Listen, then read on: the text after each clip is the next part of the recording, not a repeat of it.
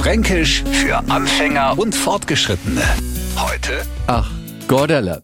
Oft wirft man uns Franken vor, ein wenig einsilbig zu sein. Und manchmal unternehmen wir echt nicht viel, das Vorurteil aus dem Weg zu räumen.